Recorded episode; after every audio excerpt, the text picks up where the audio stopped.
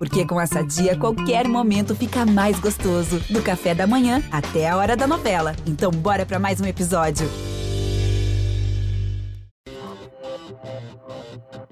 E aí, meu povo e minha pova? Eu sou Luana Xavier. Oi, gente, eu sou a Sabrina Sato. E aí, minha gente, eu sou Larissa Luz. Oi, eu sou a Astrid e você está ouvindo o podcast do Saia Justa. Gente do Alô, céu. né? Não, porque eu fico cinco minutos, eu fico meio, ai, já, né? Mas Tô segurar a onda. Calma, Vem cá, lista de hoje. Fala. Esportes Manda. que vocês veem na TV, que jamais praticaria. Eu. No caso do João é fácil, que é futebol. Ele não tem a menor condição de praticar, entendeu? Do- jamais? Perna de pau? Mas jamais, Jamais. completamente. É mesmo? Ele é uma Você tem bola, direito não de resposta ou mandar uma pra ele. Que ele. Candidato, Ah, vai, candidato. Um, um esporte que exige a humildade, talvez. Aí você tem ele jamais razão. conseguiria. Que isso, que isso? Jogou psicológico. Era negócio de físico, jogou psicológico. muito, muito, muito, muito menino. Esporte eles- que você jamais faria. Rapaz, é, Vê na TV, acha esporte lindo. ponto, O esporte. deixa abaixo. Não sou muito, mas eu, já, eu jogava handball, mas futebol eu sou bem ruim. A bola quando chega pra mim na praia, eu chuto pá, lá pro outro lado. boa- é, Basquete não dá, tem, porque eu não né? tenho nem É. altura, né? Basquete Ah, não sim, dá. mas tem um não armador. altura. Eu odeio escalada e hiking. Eu acho que se dá pra ir de carro, melhor. Ônibus, avião. Outro esporte que eu acho patético. Eu vou comprar uma briga agora. Golfe. Acho. E você sabe o que é legal? Já, eu, te- eu tenho umas coisas no meu currículo que são, né? Você joga golfe? Mas é uma lugar. tacada e meia hora de caminhada, se não for o carrinho, né? No a caminhada ser carrinho, astral. Pra pegar a bolinha? pensei em Ah, eu ia- caminhada, eu ia tô ali com o João. É, caminhada, tá não. Da quinta Eu pra, gosto do pra, hiking. pra, Você gosta do hiking? Eu gosto do hiking na vida, eu sou um caminhante. Sim, mas você não explicou como era o hiking. É isso, é caminhar, Caminhar. É andar, caminhar andar. na, nas, na- Na- nas agruras, É, num, na dificuldade. é, No numa- mangue. numa- Na areia eu vou- movediça. Eu não gosto de eu vou, eu vou fazer mímica então. É. Vai! Isso! Ganhou! Caralho. Mato, na É, não floresta. mato. É, o- Não gosto de mato, odeio mato. Chama ele pra gosta cachoeira. Cachoeira. Não gosto. João, você gosta de cachoeira? Não tem problema. Não, frio pra caramba. Mosquito. Escalada. mosquito. Frio, frio. Não, escalada, eu tenho um, um- um pesadelo recorrente, recorrente mesmo. De- de- eu tenho de, de chegar num ponto. Deve ser, olha, até agora me, me veio um, um freudicismo Ih, aqui. tá de não saber é, se eu não conseguir subir, nem tampouco descer. Pra mim, isso sabe o que é? A fumaça subiu a cabeça. Tá na hora da gente pegar o programa. Uai! Uau! Bora, bora, bora, bora, bora.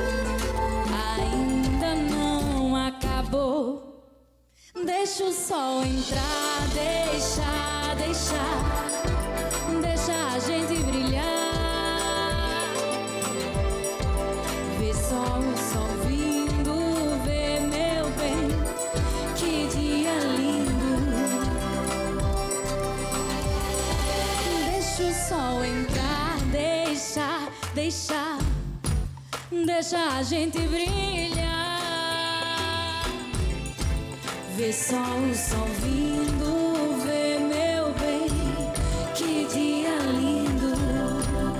O amanhã sempre vai chegar.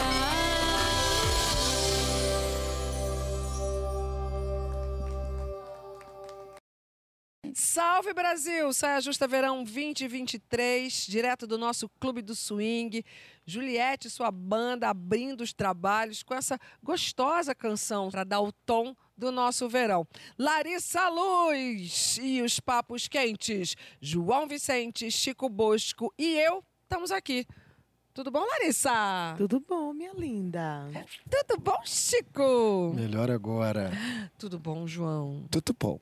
Tudo bom, Juliette? Tudo ótimo. E melhor aí, agora. meninos? Vocês sabem que eu gosto de cuidar da minha turma, da minha tribo. E a palavra cuidar vem do latim cogitare, que quer dizer, entre outras coisas, imaginar, tratar, prevenir. Uma prática que começa e se desenvolve em ambiente privado. Essa aberturinha foi uma homenagem ao professor Chico Bosco, É isso que eu ia que falar. gosta. E que bom que a gente está aqui bem representados para falar sobre o tema que, ao longo dos tempos, acaba recaindo muito mais sobre as mulheres. Então, é muito bom dividir esse tema com o João e com o Chico, não é? O compositor Dalto, na música Muito Estranho, ajuda a dar o tom também dessa conversa. Em um dos versos, ele pede meio dengoso. Cuida bem de mim. Total, total. E geralmente cabe às mulheres aceitar esse tipo de solicitação. Mas existem casos onde o cuidar transcende os gêneros. Vamos ver primeiro a história linda do ator Alexandre Borges. Bom, eu estou aqui para contar um pouco da história é, minha com a minha mãe, né? É, uma- minha mãe, ela recebeu o diagnóstico de Alzheimer e como filho único, eu é, tive que ficar do lado dela, cuidar dela, é, que foi para mim uma, uma emoção muito grande, e ao mesmo tempo uma satisfação enorme poder dar esse carinho, esse amparo para minha mãe nessa doença às vezes tão difícil que a pessoa perde realmente um pouco o ponto da realidade das coisas, né? Eu acho que o, o cuidar de outra pessoa, você aprende muito assim na hora, no que está acontecendo, porque o cuidado ele vai variando até do que, que a pessoa precisa, né? Quais são os cuidados que a pessoa precisa.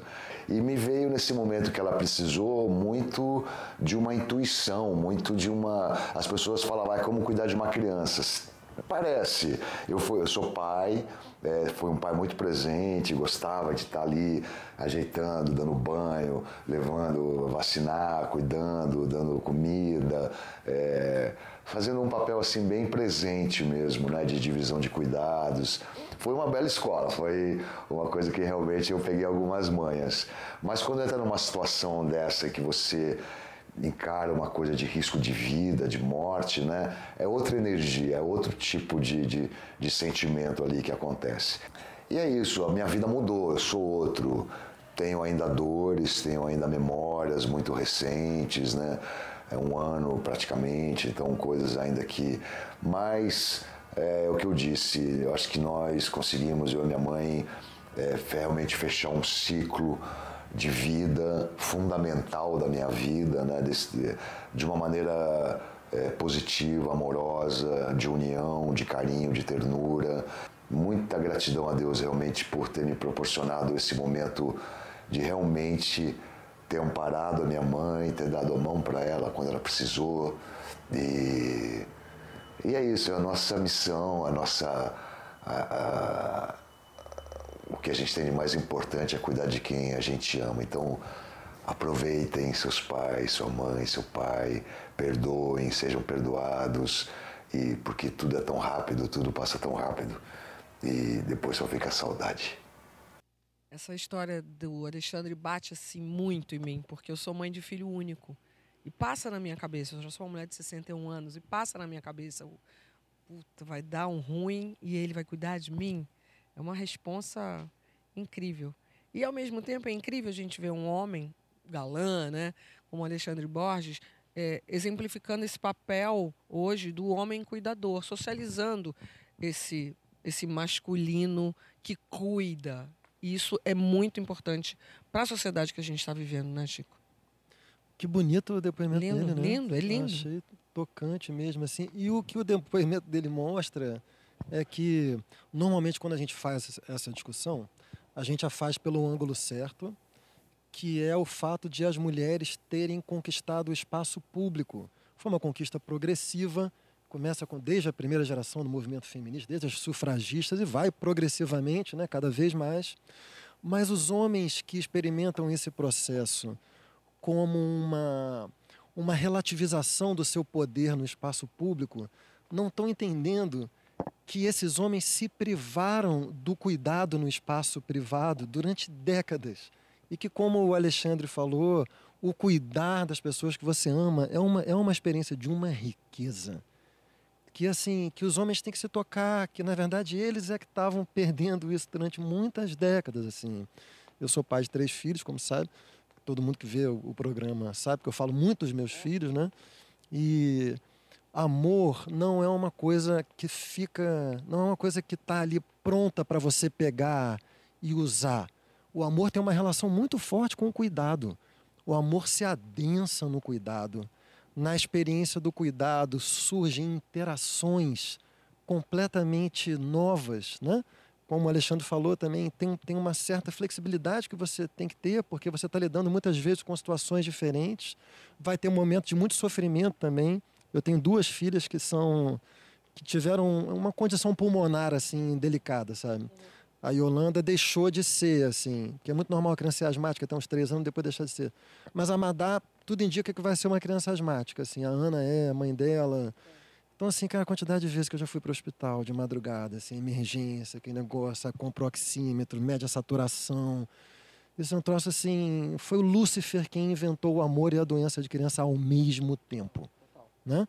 Mas é um- não é justo, cara. É uma angústia horrível. Mas quando você sai daquele processo também, o nível de confiança que você estabelece com aquele ser é uma coisa para a vida inteira. se sentiu honrado em poder cuidar. Uma coisa que eu não tenho filho, então não- esse depoimento é um pouco furado, porque é um depoimento de um depoimento. Mas eu achei muito bonito um dia que é, eu estava dizendo sobre minhas questões, medo de ter filho, medo de não ter amor dentro de mim para tanto. Amor, eu falo isso meio brincando, mas é verdade. Eu já me deparei várias vezes com o pensamento de: e se essa criança chorar e eu for egoísta o suficiente para não amar ela, apesar do choro dela noturno? É coisa de quem nunca teve filho, nunca sentiu esse amor, não sabe direito. Mas um amigo meu estava me dizendo uma coisa que eu achei muito bonita. Ele falou assim: quando a minha filha acorda de noite e eu pego ela, boto no peito e vou lidar com isso. E vou para a sala e vou ah, inventar. E é cinco da manhã e eu trabalhei ontem e eu tenho que trabalhar amanhã e eu tenho que fazer com que a minha mulher não acorde porque ela já pegou a pedreira da, da- do outro turno. E é importante que ela não acorde porque ela vai ficar muito brava se ela acordar. E eu tô ali e eu tô muito cansado e eu tô olhando para aquele bebê que não para de chorar apesar de todas as traquitanas que eu tento inventar para aquele bebê não chorar, ela não está com fome, ela não está com dor, ela não está com frio, eu já tentei de tudo. Mas depois dessa noite, depois desse perrengue vivido por inteiro, os laços se fortalecem, por incrível que pareça. É no perrengue que o laço mais se fortalece, disse ele. E eu achei bonito essa noção de que não é na alegria que você aprofunda a- a- o amor, é no perrengue. Só fazer uma brincadeira que que é Vai. muito verdadeira também. Não se preocupe, João. Os narcisistas amam muito os seus filhos. Porque o Porque o ele fi- se vê nele. Isso, o seu filho vai nascer, eu vou dar logo uma bolsinha da Vuitton para facilitar a sua vida. faz muito sentido, né? As amizades, as relações, é, elas, elas se, elas aparecem da forma que elas são quando aparece o perrengue realmente. né? Não só no filho, né? É, não só com o filho. Quando você, quando você precisa, quando você está no perrengue, que você vê quem é seu amigo mesmo, que ele é capaz de cuidar. Ele te, não só que ele está disponível, mas que ele está atento. Né? Às vezes você a pessoa tá ali sem dizer, sem querer dizer, né? Sem querer incomodar, mas o amigo tá ali atento falando: "Você precisa? Vamos, eu posso ir com você ali, que precisa ir no hospital, precisa ir, nananã, eu vou com você, eu tô ali". Então, a, a escuta, a atenção, para além da relação pais e filhos, né? é- ela é essencial nessa coisa do cuidado. Eu morro de medo, assim, eu, eu sempre falo, ai meu Deus, filho, pânico de não ter traquejo, né? Com esse cuidado físico que a gente está falando do estrutural, né? De você ter que pegar, manusear, nananã. Eu, eu tenho um, um pânico disso que eu falo, não vou conseguir, não vou acertar fazer. Todo não pai, todo não mãe. Quando nascer, Lari, você vai. É instin- instintivo, né? completamente. cara. Eu e o MC, a gente fez o mesmo curso, que é o negócio de doula, que é para você aprender. a- Você chega numa sala, tem vários pais e mães, assim, com os bonecos, são os bonecos Sim. mesmo, assim. Aí você faz várias coisas, você dá banho. Eu e o MC passamos pela mesma experiência de matar o, o filho no Ah, banho. matar o boneco. Matar o boneco no banho. Cara, quando minha filha nasceu, eu parecia que eu, era- que eu era, um, era um cara que fazia crepe, jogava pra cima, assim, dava banho, fazia. É, seu filho. entendeu? E, e- e é um contrassenso porque eu sou uma pessoa, ao contrário, muito cuidadosa com meus amigos. Muito Uhum. atento. Sei, vejo pela carinha de cada um, ligo, sei, cuido mesmo. Mas quando eu sei que o Chico tem eu, mas tem a Ana, tem um pessoal dele. O meu filho só tem eu de Sim. pai. E se eu entendo a- a- o papel do homem não como o ajuda, Uhum. sabe, o pai que ajuda, e eu entendo como um papel por inteiro, dá essa insegurança de ser isso, não saber Sim. o que fazer. A minha relação com, com o cuidar é diferente. Eu não tenho filhos, mas eu sempre cuidei dos meus pais, da minha mãe, do meu pai, dos meus irmãos, dos meus e, e agora dos meus sobrinhos e então sentimento, afeto para mim está diretamente relacionado com cuidar e não esse cuidar de é, que não é saudável, mas um lugar de dar liberdade, dar autonomia, mas sempre foi muito necessário. A minha família não tinha muita instrução e logo cedo eu percebi que eu precisava fazer alguma coisa. Então eu de pequena eu sempre fui a líder, eu sempre dizia mãe, eu ensinei minha mãe a ler e escrever. O o meu pai também não era presente, então eu tinha que ajudar na educação dos meus irmãos, que eram mais velhos, todos eles. Então, eles não eram filhos da minha mãe, eles eram filhos do primeiro casamento do meu pai. E eu disse: não, eu tenho que suprir isso aqui.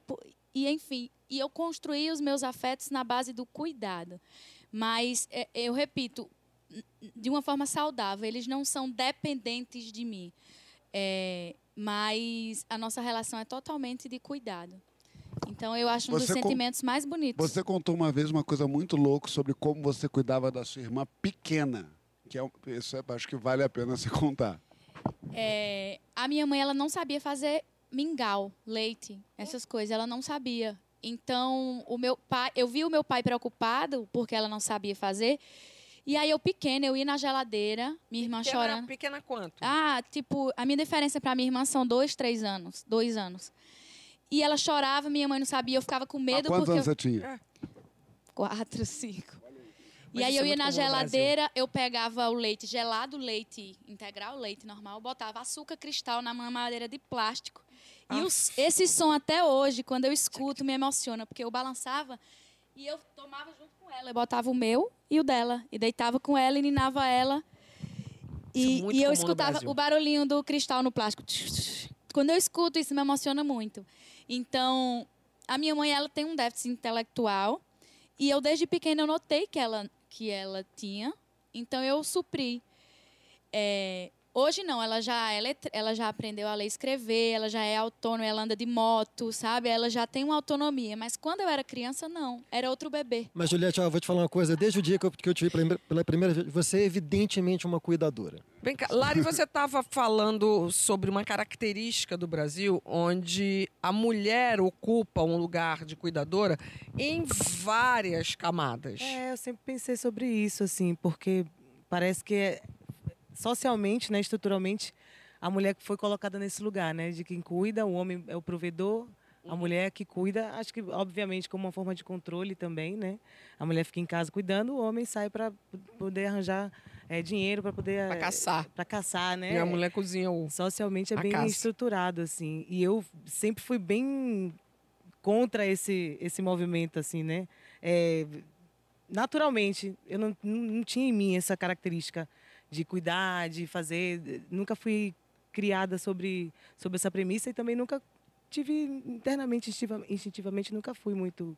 E eu via isso sendo manifestado em, diversas instâncias assim à minha volta, né? Assim, a mãe fica lá e minha mãe rompendo esses paradigmas, vi mulheres eh, subvertendo e homens ocupando outros espaços, como vocês estavam falando agora, né? Como a gente viu o depoimento do Alexandre. Acho que no, no espaço doméstico, Lara, está até mais avançado do que no espaço público. Por exemplo, eu sinto muita falta dos meus três filhos. Eu não me lembro de eles terem tido em creches professores homens, cuidadores Não. homens em creche. Não, começa a ter. A gente tem alguns números, por exemplo, para dar umas exemplificadas.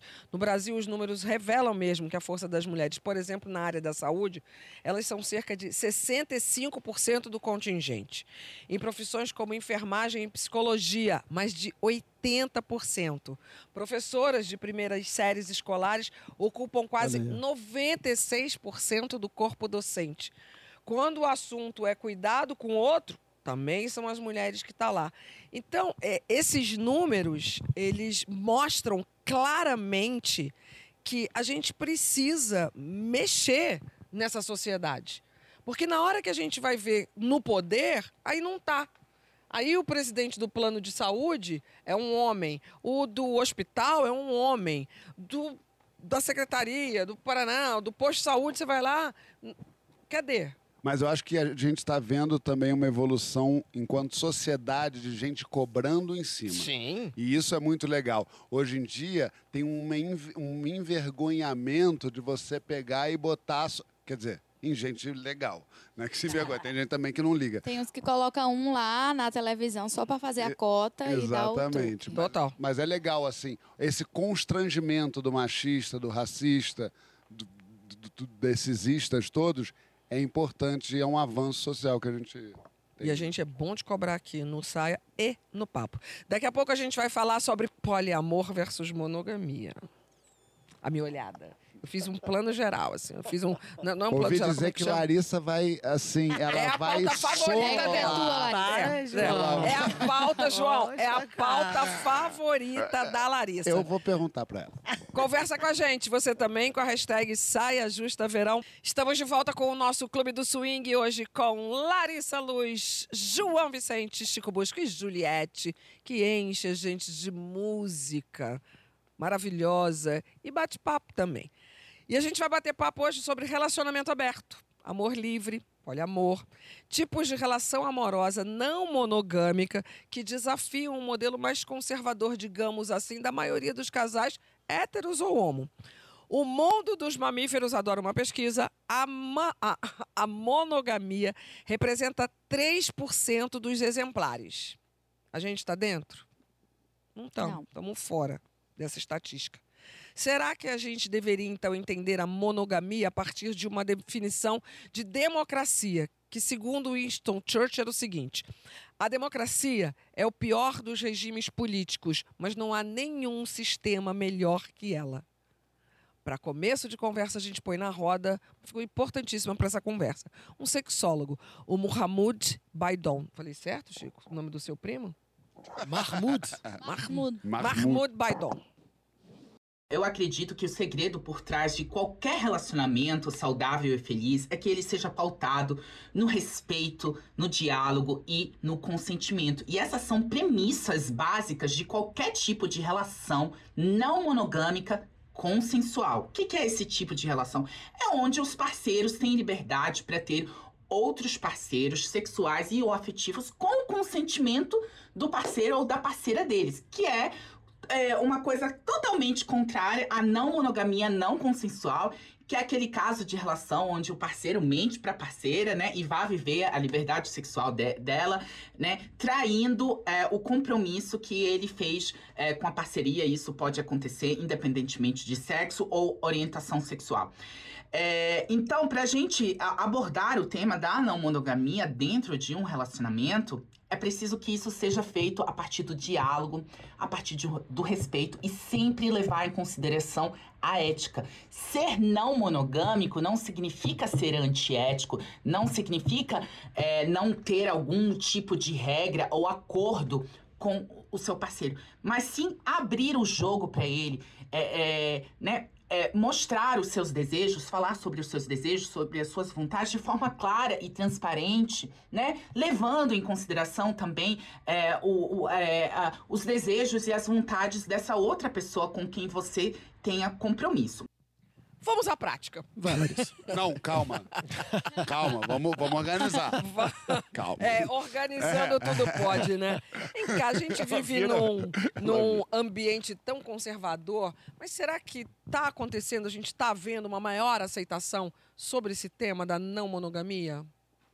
Pegou, Juliette? Pegou. É, eu, eu não vejo muito, mas eu tenho muita curiosidade e eu queria muito viver. É, os meus pais. Mulher. Eu? Eu? Fica fazendo graça. Eu não tô fazendo eu só virei Ó. pra me ouvir falar. É, eu já propus aos meus ex-relacionamentos, eles nunca aceitaram. Mas esse atual você propôs alguma coisa? Que atual? O ex, o eu último. joguei pra ver se colava, né, Juliette? A última, agora eu estou né? solteira, Não, e livre e colou, desimpedida. Ela falou que atual. Que atual, não tem mais. É, a- eu tô solteira agora. Mas eu sempre falo, eu queria experimentar. Eu acho que eu ia sentir ciúme, eu acho que eu ia. Mas eu nunca vivi, então eu queria saber. Quem já viveu aqui e pode nos ajudar? Eu. É, eu ia falar de uma perspectiva Eu- histórica, mas ela perguntou, eu acabei. É, eu já respondi. Eu não estava preparado para falar isso, não. Eu vivi também. Mas, assim, já, já sai e fala assim. Eu tive, não sabe o que eu acho, Juliette? Eu, eu tive duas relações é, não monogâmicas. Para mim, pessoalmente, a dificuldade não é tanto é, deixar de sentir dor com o fato de, o, de a sua, no meu caso heterossexual, de a sua parceira eventualmente transar com outra pessoa. No meu caso, a dificuldade sempre foi conseguir conciliar esse não sentir dor com a, com a cumplicidade, a mobilização afetiva, a intimidade profunda que, a meu ver, devem sustentar uma relação amorosa. E você acha que na poligamia isso. O que diminui? aconteceu comigo nos dois casos é que, para sustentar uma relação não monogâmica, quando eu vi, já não havia nem relação, entendeu? Não tinha problema nenhum. A- a- che- cheguei a um ponto de não sentir dor nenhuma, Esse é mas o também medo. já não sentia amor nenhum. Esse então, é o para medo. que sustentar meu depoimento pessoal, já que você pediu? Obrigada. Eu, eu tive uma, uma vez, eu fiz um tratado para uma ex-namorada minha. Ela me disse assim: vamos ficar junto para sempre? Eu falei, como? Aí ela falou assim: como assim? Eu falei, eu te amo, você me ama, nós dois somos muito sexuais. Não, eu não estava que eu não estava provocando, eu estava perguntando mesmo, como é que a gente vai fazer isso? A gente então vai transar só entre nós para sempre? Para mim era assustador na época. Ela falou: "E o que que você sugere?" Eu falei: "Eu sugiro". E foi a minha ideia na época. Eu falei: "Eu sugiro". Que primeiro, eu vou sugerir um, contrato aqui. Então, o primeiro regra do contrato, eu não quero saber. Não quero ouvir, Básico. saber. Eu não quero que você me conte. É, segundo, não quero que você faça com ninguém. Isso tudo vale para mim, né? Não quero que você faça com ninguém que eu conheça, do nosso ciclo ali que a gente vai se encontrar. Não quero mentira e não quero que você estabeleça relação. Quer dizer, foi para Goiânia? É, não dá. Alô, Goiânia? É, encontrou lá um cara, ficou com tesão e não sei o quê. Faça. Usa a camisinha e faça. E faça escondido no quarto e não, e, não- e não deixe saber. E eu farei a mesma coisa.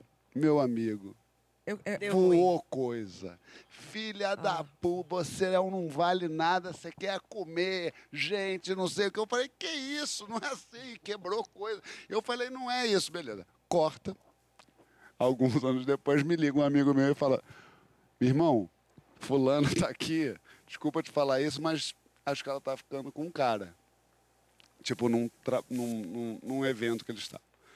Falei, que coisa, né? Não, ela te traiu. Ela namorava. Ah, você tá, namorava. você É. namorava. Ela Esperei traiu. voltar.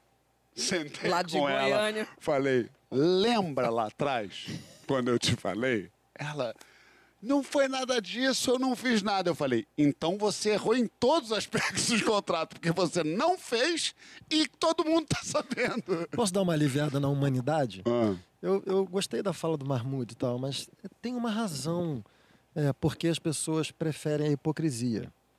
A hipocrisia é o mais barato, entendeu? Então Mais assim, cômodo, né? é o mais cômodo. Isso, isso para mim não é necessariamente ruim, desde que a gente já esteja num estado de igualdade de gêneros, em que vale a hipocrisia vale para o homem e vale para a mulher. Então os dois estão numa relação supostamente monogâmica e os dois eventualmente dão uma pulada de cerca ali.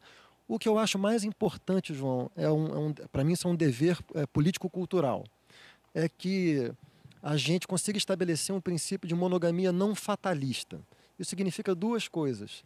Em primeiro lugar, compreender que uma eventual, estou chamando aqui com humor, pulada de cerca, não compromete em nada o amor que você tem pelo outro. Porque muita gente tem esse, essa premissa absolutamente falsa na cabeça. Né? Se você me traiu, é porque você não me ama. Não, você me Você acha que é mulher tem porque- mais isso do que homem? Não, Ou independe não de gênero? Não sei. Não sei. que assim, não, mas acho O que Chico homem fala tão é bem pior. que ele faz a gente entender a traição de uma Não, forma mas ele nem concluiu, ele é- eu só quis fazer Mas esse uma, então, a conclusão é a mais importante. A conclusão é afastar esse campo de qualquer forma de violência. Isso é que tem, porque para a masculinidade, esse campo está muito associado ao campo da honra. Isso é um horror.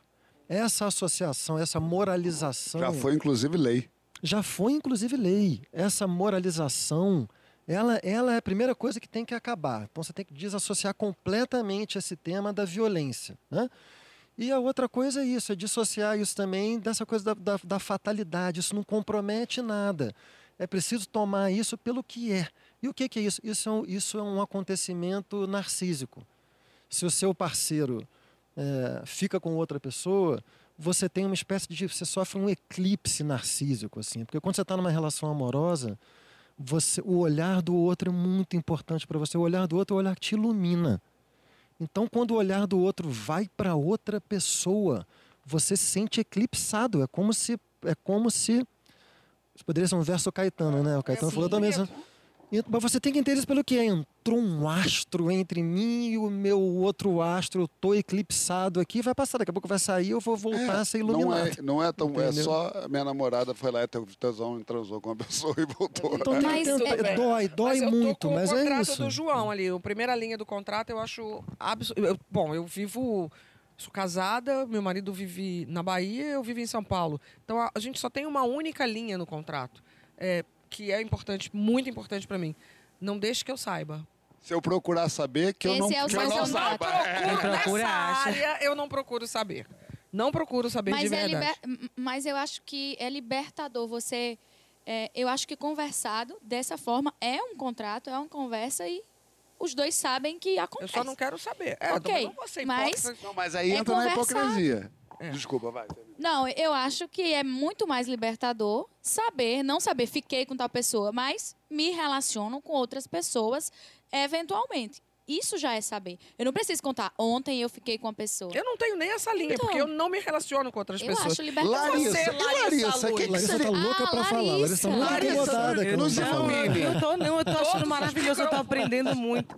Eu tô aprendendo muito, tô, eu vim aqui hoje para ouvir. Coletiva, João, vai. Entregar beleza e ouvir. Então, gente, Beleza, check. ah, eu, eu acho muito, teoricamente, eu acho muito bonito quem consegue fazer isso genuinamente na prática, é, dá certo, né? Essa coisa de você descolonizar seus afetos, pensar outras formas de construir, fazer esses acordos. Eu acho ótimo quem consegue. Eu tenho muita dificuldade de pensar eh, na poligamia, na não monogamia. Eh, e uma vez eu vi numa página de- que se chama Pra Preto Ler no Instagram, de duas psicólogas muito maneiras, assim. Uma coisa que eu achei muito interessante.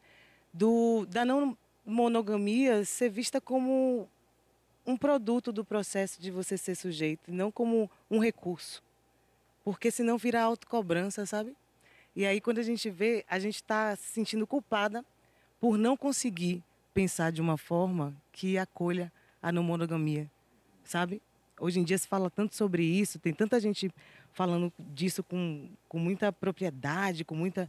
E teoricamente você fala, pô, que bonito, né? Você descolonizar seus afetos, você fala assim, ah, eu amo você, você tá feliz, quer lá ficar com alguém? Isso não vai atrapalhar o que eu sinto por você. Uma vez eu vi um- uma frase no filme Adaptação que fala sobre isso, né? Não é sobre o que você. Você não é o que você ama, não é- não é o que o outro sente por você, você é o que você sente pelo outro, né? Então, teoricamente, isso é muito bonito.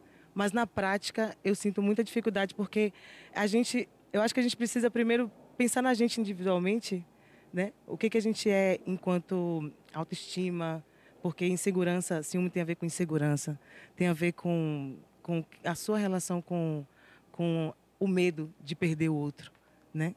Então eu falo, pô, como é que eu vou lidar com o medo de perder essa pessoa que eu amo tanto, que eu gosto tanto, né? Se a pessoa está livre para ficar com outras pessoas, ela pode se apaixonar por outra pessoa também.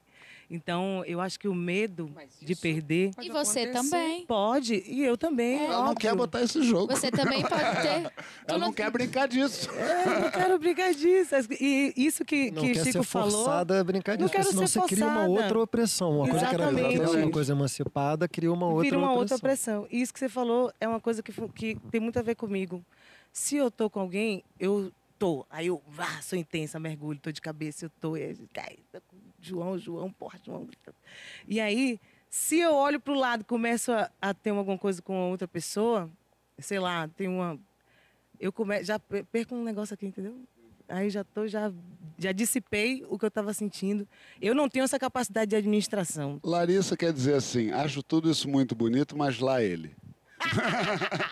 É mais... tá lá pra, deixa isso pra lá. Não, deixa a cama na janela de outra, né? Vem cá. Estão preparados? Pra quê? Pô, estamos Ué. no tema, poliamor, não era esse o tema? Pra gente, vamos então? Não mudou o poliamor. Estamos no tema ainda, É estamos no mesmo você bloco. olhou, pro, me olhou dentro do olho e falou tão preparado, eu, já quase pulei. Eu só já te olho dentro do olho, já reparou isso? O nosso karaokê de hoje. Ih, karaokê hoje tá super poliamoroso. Hoje a gente tem Lari Luz, Chico Bosco e Lulu Santos. Eu ia. Eu não eu tenho ia nessa roupa, baguncinha. eu não tenho roupa pra isso, hein? É karaokê mesmo, tá? Então eu Nunca vou logo cantei essa explicando pra, música. pro pessoal que eu já cheguei pra ali. Lari e eu falei, Lari, eu não tenho roupa, então você canta e eu no refrão eu chego junto. Não. E que- qual é a música?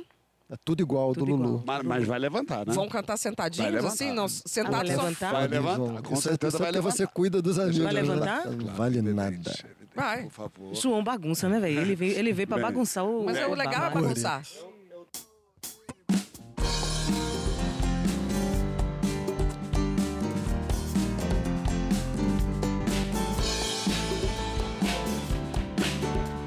É assim que a vida faz e sempre haverá um fim. Um plano rápido ou um plano longínquo do horizonte. Os créditos, os personagens se revelam. Atores no aplauso final. E pra cada interpretação, o que ele for proporcional. Fica muito bem em cinema. Romance com romance ideal. Só vamos então deixar combinado aqui a vida real. Aham. Não leve o personagem pra cama. Pode acabar sendo fatal. Então desmonta logo essa máscara. Voltemos a estar nascendo tudo igual, normal. É.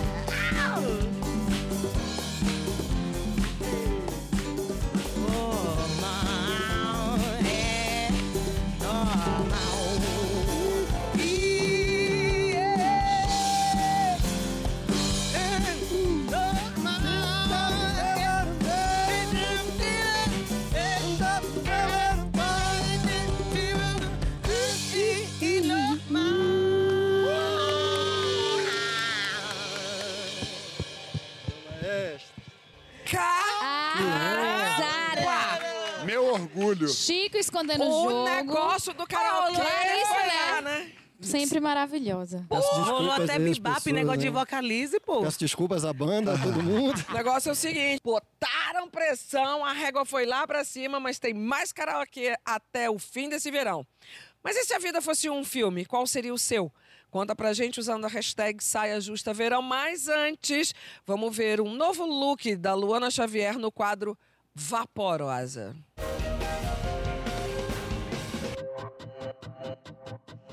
E aí, meu povo e minha pova? Clube do Swing do Saia Justa no Momento Camarim. É aqui mesmo que a gente conversa sobre looks vaporosos pro verão. E a gente começa essa conversa na linha Eu Nunca e Eu Já. Primeiro desafio. Eu nunca usei o look praia em outras ocasiões. Eu já, bastante. Só ainda não me aventurei muito assim, só de biquíni, bermuda ou mini saia. Eu vou na linha praia alegre, porém discreta. Discreta com 1,80m, será? Veremos. Mas eu acho que pra quem mora em cidade de praia, essa é bem mais fácil, vai, fala a verdade. Eu quero ver quem encara maiô e biquíni em rolê longe do litoral. Aí é que tá a história. Eu nunca usei chapéu no rolê. Eu nunca. Acho que não. Assim, já experimentei vários tipos de chapéus na vida, já usei vários na praia pra me proteger do sol, no teatro pra compor personagens, essas coisas. Mas pra bancar um passeio que não tem a ver com praia ou piscina e barco, ah, essa aí eu nunca tinha testado não. Mas eu achei bem bonito mesmo. Fica bom com o rosto, mas eu vou precisar focar mais é na ousadia, sabe, Pra poder sair de chapéu. Mas eu já topei me dar esse desafio pra 2023. Eu nunca usei mix de estampas. Eu gosto de estampa, mas é que a gente ouve tanta restrição desde que é pequena, no estilo certo e errado. Ainda bem que esse tipo de jornalismo de moda tá cada vez mais caído, porque tudo pode, né, minha gente? Mas eu lembro bem dessas regras para tomar muito cuidado com estampas. Ah, Luana, você já é grande, ainda quer usar um monte de estampa misturada? Mas pra falar a verdade, eu já! Bastante! Porque eu adoro mix de estampas. E acho que é para todos os corpos, todas as estações e todas as ocasiões. Então é isso, gente. Verão gostoso é verão que a gente veste o que quer, sem se preocupar com os outros. Nas férias, escritório, na montanha, no bar. Aliás, tem uma dica super importante que é necessária para você usar qualquer um desses looks que eu mostrei. Você tem que estar com o corpo do verão. Qual é o corpo do verão? O seu, meu amor! Confia e vai que vai! Bom, nesse intervalo a gente continua conversando sobre o mesmo tema do bloco anterior. Mas estamos de volta com Larissa, Chico Bosco, João Vicente e Juliette no nosso Saia Justa Verão. Se a sua vida fosse um filme, ela seria um drama, um romance, terror ou comédia? A ficção, presta atenção, ela pode ser uma grande ferramenta no autoconhecimento. Uma boa série, um filme, um livro, eu falo tanto isso para o meu filho, pode ajudar a gente a perceber saídas para aquele problema que estava meio atazanando a nossa vida, ou mesmo não fazer a gente se sentir tão sozinho. Alguém viveu aquilo ou está vivendo aquilo. Alguém aqui já se inspirou em alguma obra, não precisa ser necessariamente um filme, eu tinha falado um filme ali no começo, mas em alguma obra, para se desvencilhar de algum problema? Quando eu leio um livro, minha vida muda completamente. Eu, eu entro naquele livro. Eu li um que era Os Quatro Compromissos, antes de entrar no reality. Assim, uns seis meses antes. Cara, eu virei a pessoa mais resiliente e eu não deixava ninguém falar mal de ninguém, porque era seja impecável na palavra. Era um dos se você dissesse, mas rapaz, essa roupa tá feia, eu dizia, não faça isso. Minhas amigas mandavam é, prints no, no, na rede social, mandava, olha como tá essa pessoa e eu eu isso é muito ruim. Sua palavra tem poder, não sei o quê. Enfim, eu entro de corpo e alma quando eu assisto ou quando eu leio um livro, assisto um filme ou leio um livro. E eu fico vivendo aquilo. É, agora eu estava lendo Mulheres que Correm com Lobos. Eu já li uma vez, agora eu estou relendo. E eu me vejo em tudo. Todos os contos estou eu. Isso aqui sou eu, isso aqui, tudo. Então, assim, muda muito a minha vida, totalmente. E se você fosse um filme? Vou fazer essa rodada Cinderela, rápida né? Uma Cinderela.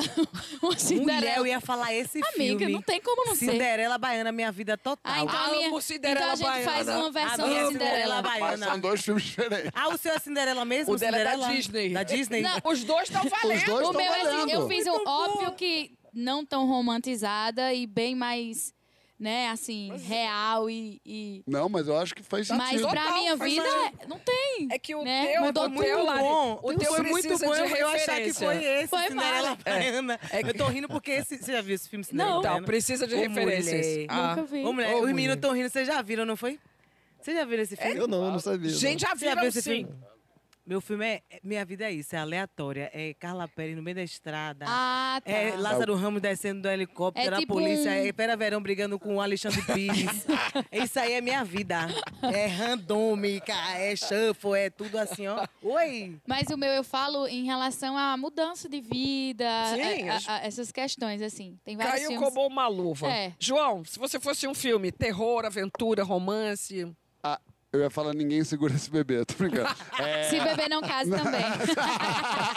eu também sou um pouco se beber não é, case. não, mas eu acho que eu, eu me identifico muito com a narra- o jeito de narrativa do Fleabag, sabe?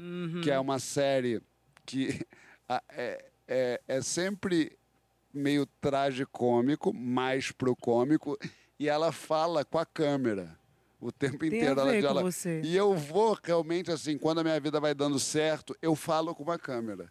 Eu fa- quando vai dando errado, eu também falo.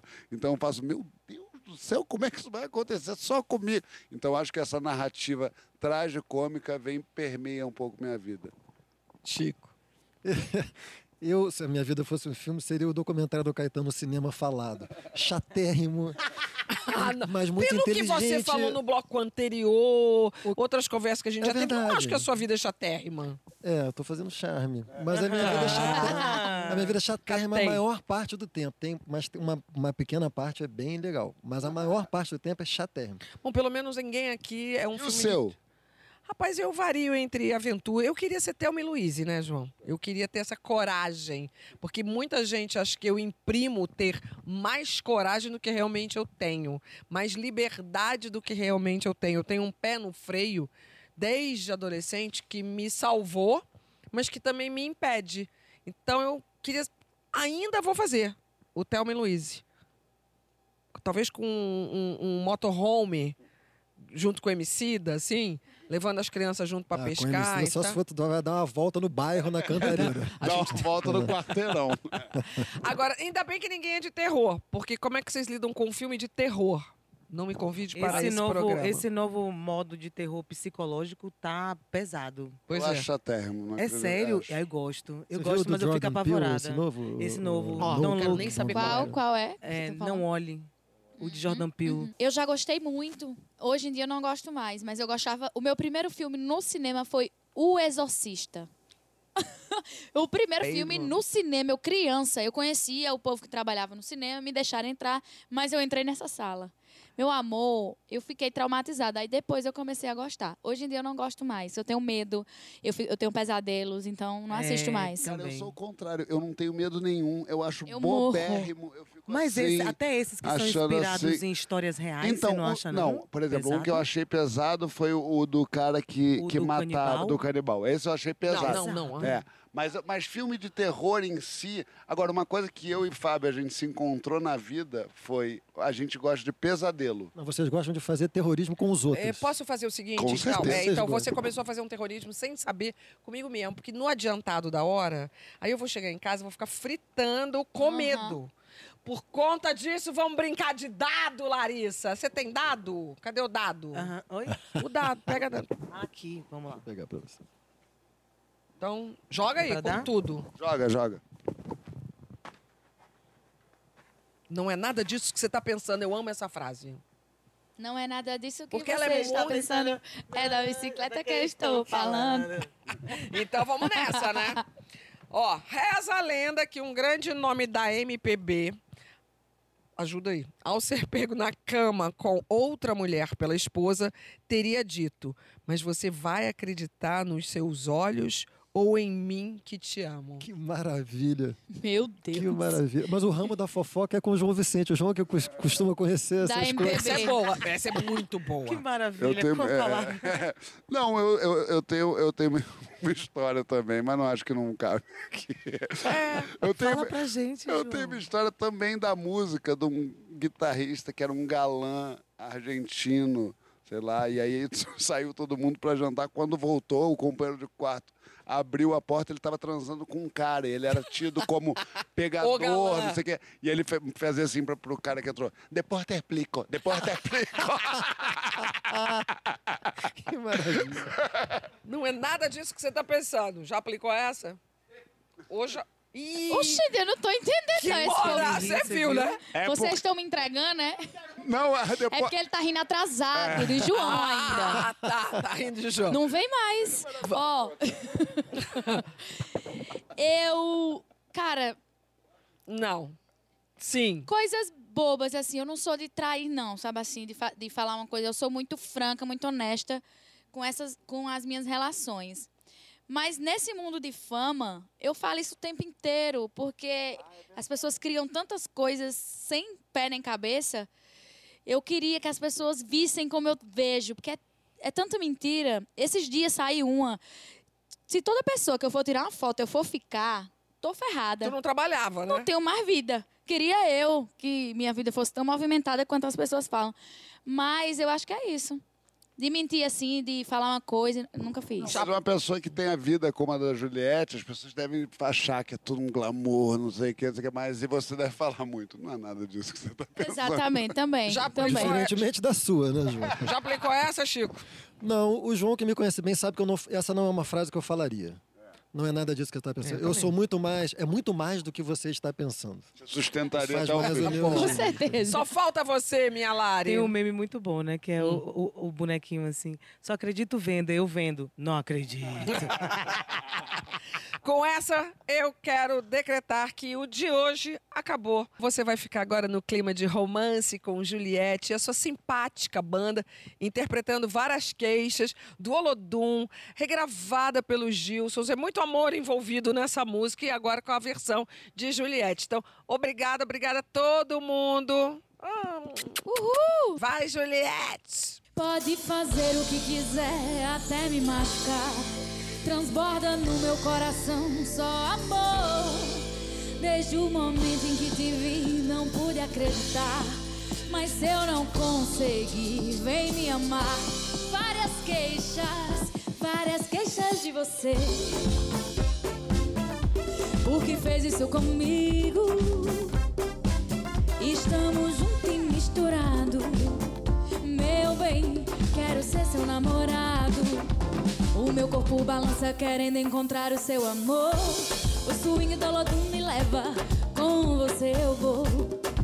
O meu corpo balança querendo encontrar o seu amor.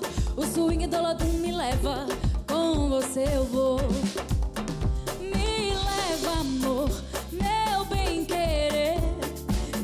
Assim fico louco com você. Me leva, amor, meu bem querer. Me leva que assim fico louco com você. Várias queixas, várias queixas de você.